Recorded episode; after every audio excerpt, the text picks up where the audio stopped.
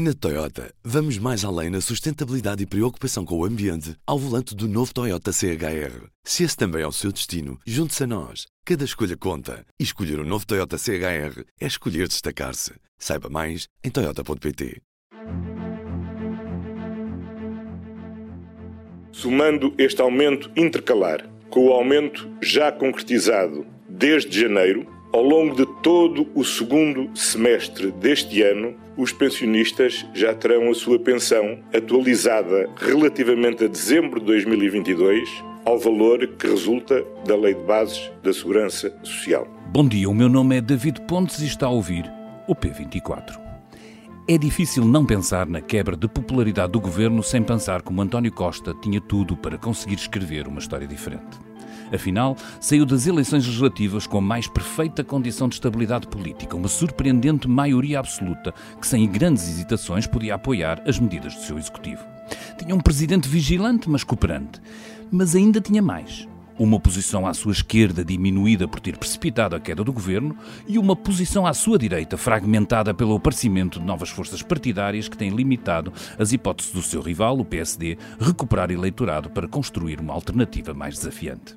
É óbvio que tinha ainda os efeitos da pandemia e uma guerra que colocava incerteza no horizonte.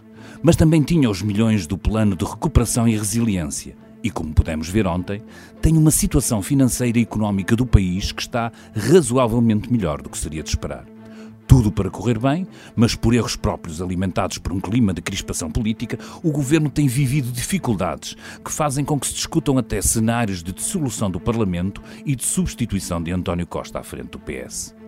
É por isso que, em resposta a essa queda de popularidade, um pouco como uma manobra eleitoral, mas também refletindo melhoramentos naquilo que se esperava da economia, no emprego, nas finanças públicas e na segurança social, o governo decidiu abrir os cordões à bolsa e distribuir um aumento de pensões de 3,57% a partir de julho. A isto junta-se o IVA a 0% para um capaz básico de produtos alimentares, o apoio trimestral de 90 euros às famílias mais vulneráveis, o pagamento do reforço do abono de família, os apoios aos juros de crédito à habitação e rendas, um aumento intercalar na função pública com retroativos a janeiro e o aumento de subsídio de refeição na função pública. Se lhe juntarmos ainda as promessas de Medina de menos IRS todos os anos até 2027 e de não intensificar a redução do déficit em 2023, temos um cenário próximo do arco-íris. É quase caso para lembrar uma frase do atual líder da oposição no período da Troika, que disse um dia que a vida dos portugueses não está melhor, mas a do país está melhor. No caso do governo de António Costa, a frase seria: a vida do governo está na pior, mas a do país está muito melhor e a dos portugueses vai poder melhorar um bocadinho. Para vos falar de algumas destas melhorias, o Ruben Martins esteve à conversa com Raquel Martins, jornalista de Economia. Um dia deste tem que fazer outra vez a piada do e não são primos. não somos mesmo, David.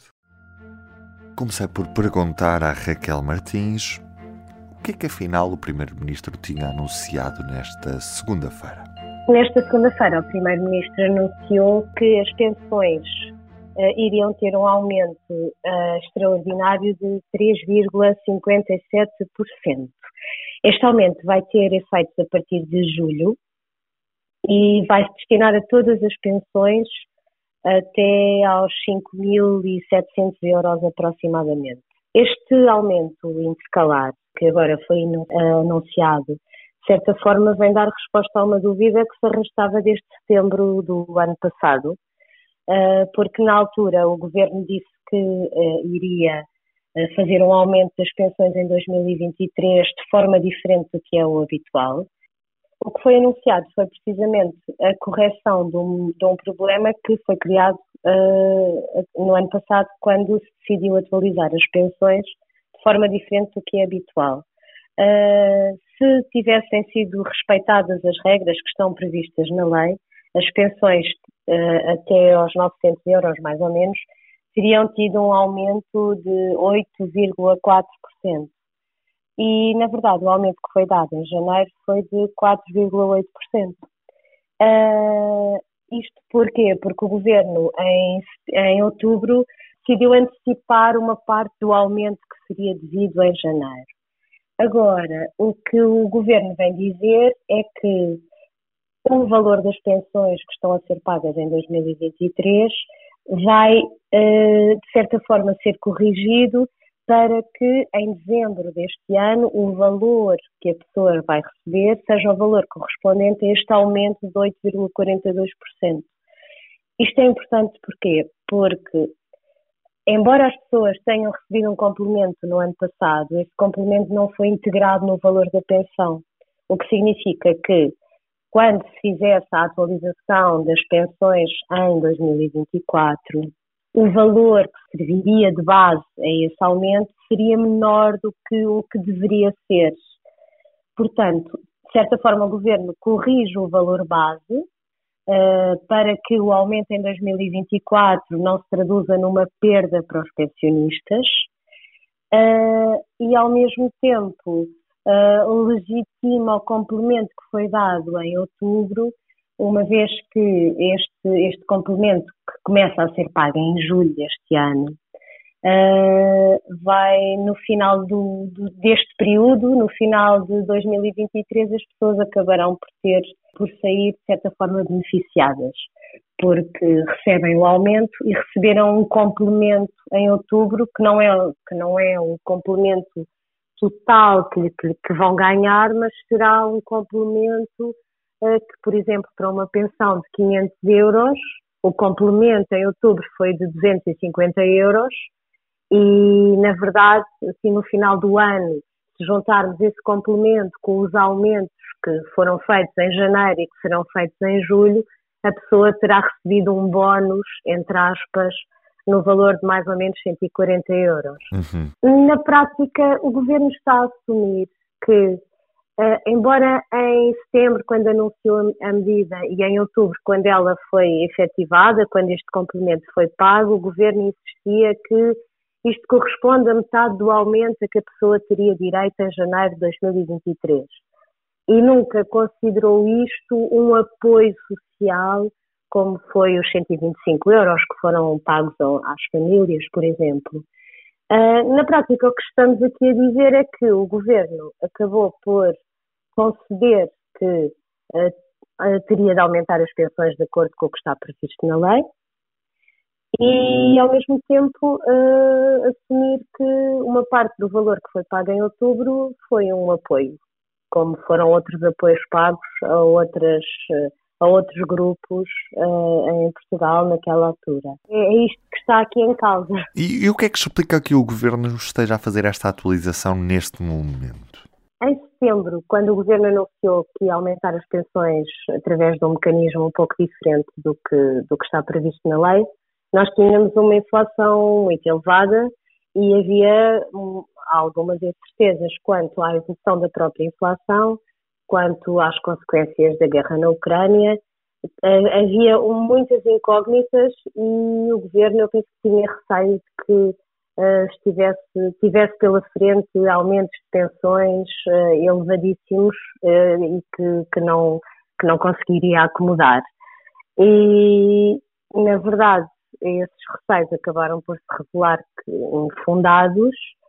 e, por outro lado, a avaliação que o governo fez na altura dos aumentos que tinha pela frente e que para as pensões mais baixas uh, eram de 8,4%, sendo que as pensões mais baixas são a maioria das pensões.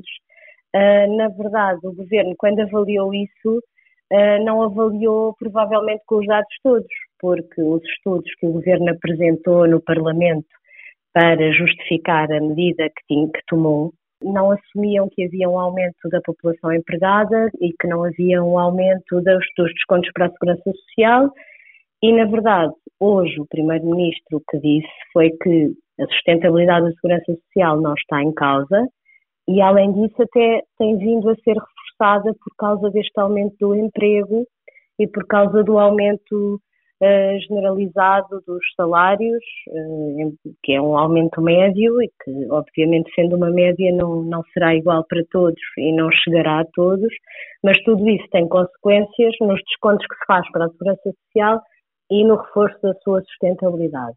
Portanto, eu penso que neste momento o que aconteceu aqui foi uma revisão de, dos dados que estavam aqui por trás de todas estas medidas Sendo que eu penso que também não podemos ficar indiferentes ao facto de a oposição ter, eh, penso que na semana passada, eh, convocado um debate no Parlamento para discutir exatamente aumentos de pensões. Portanto, penso que houve aqui uma pressão política, provavelmente, para que houvesse medidas, Uh, e, por outro lado, os dados da, da, economia e os dados do próprio mercado de trabalho acabaram por, provavelmente, dar aqui uma margem diferente ao governo e uma margem para poder tomar esta medida. Por outro lado, seria difícil de, de justificar o incumprimento da fórmula de atualização das pensões, que tem em conta a inflação e o crescimento da economia,